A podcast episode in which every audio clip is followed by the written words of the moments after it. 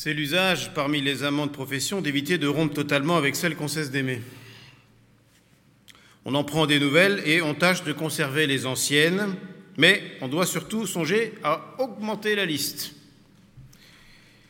Un jeune homme à la mode, car j'en avais déjà la réputation, se croirait déshonoré s'il demeurait 15 jours sans intrigue et sans voir le public occupé de lui. Alors pour ne pas demeurer oisif et de conserver ma réputation, j'attaquai dix femmes à la fois.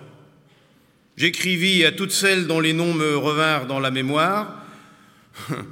Cette façon de commencer une intrigue doit paraître ridicule à tous les gens sensés, c'est cependant une de celles qui réussissent le mieux aux jeunes gens à la mode. La plupart de leurs lettres sont mal reçues, mais de qu'il y en ait une qui fasse fortune, on n'a pas perdu son temps, cela suffit avec le courant pour entretenir le commerce. La comtesse de Vignolles était une de celles à qui j'avais écrit. Je ne la connaissais que de vue, mais sa coquetterie, ou plutôt son libertinage, était si bien établi qu'elle ne fut point étonnée de ma déclaration. Comme le hasard faisait qu'elle n'avait point alors d'amant en titre, elle ne balança pas à me faire une réponse favorable. Je crus qu'il ne convenait pas de lui rendre des soins qu'en effet elle ne méritait guère. Je me contentais de lui envoyer l'adresse de ma petite maison en l'avertissant que je l'y attendais le lendemain à souper. Elle ne manqua pas de s'y rendre, comme je l'avais déjà prévu. Elle avait tellement secoué les préjugés de bienséance qu'elle ne me donna pas la peine de jouer l'homme amoureux.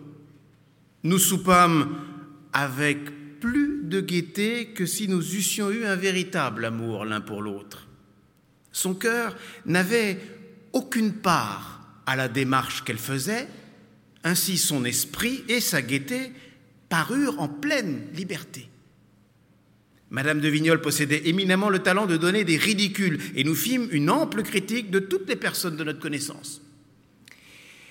Quand il fut question du principal objet euh, qui conduit dans une petite maison, au défaut de l'amour, nous en goûtâmes les plaisirs.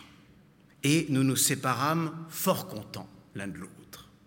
L'imagination vive et même déréglée de Madame de Vignoles m'amusait. Et sa personne m'était agréable. Après cinq ou six soupers, j'étais prêt d'en devenir amoureux lorsque je m'aperçus que j'étais l'amant qu'elle avouait en public et que le jeune comte de Varennes était celui qu'elle préférait en secret.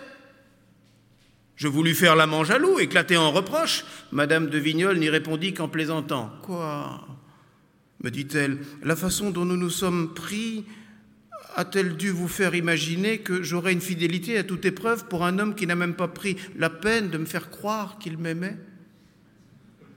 Nous nous convenions tous deux, nous n'avions personne ni l'un ni l'autre. Voilà les motifs qui vous ont déterminé à me choisir. J'avoue que ce sont ceux que j'ai eus en vous acceptant si facilement.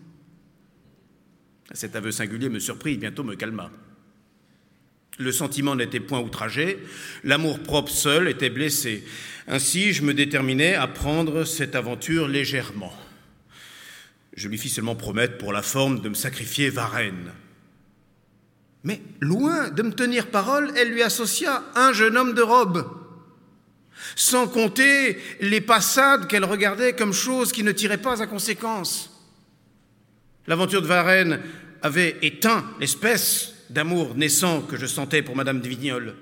Les autres achevèrent de me la faire euh, mépriser.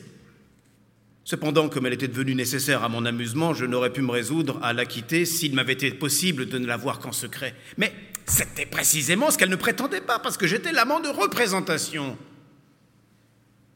Il ne se passait guère de jours que je n'entendisse raconter quelques-unes de ses aventures ou rapporter le détail de quelques nouveaux ridicules qu'elle s'était donnés. L'esprit seul n'en a jamais garanti. Celui de Madame de Vignoles ne lui servait qu'à s'en faire accabler. J'avais outre cela la mortification de voir qu'aucune femme ne voulait aller avec elle. Celle même qui avait un amant déclaré croyait satisfaire le public en la méprisant, au point de refuser jusqu'aux parties de spectacle qu'elle leur proposait.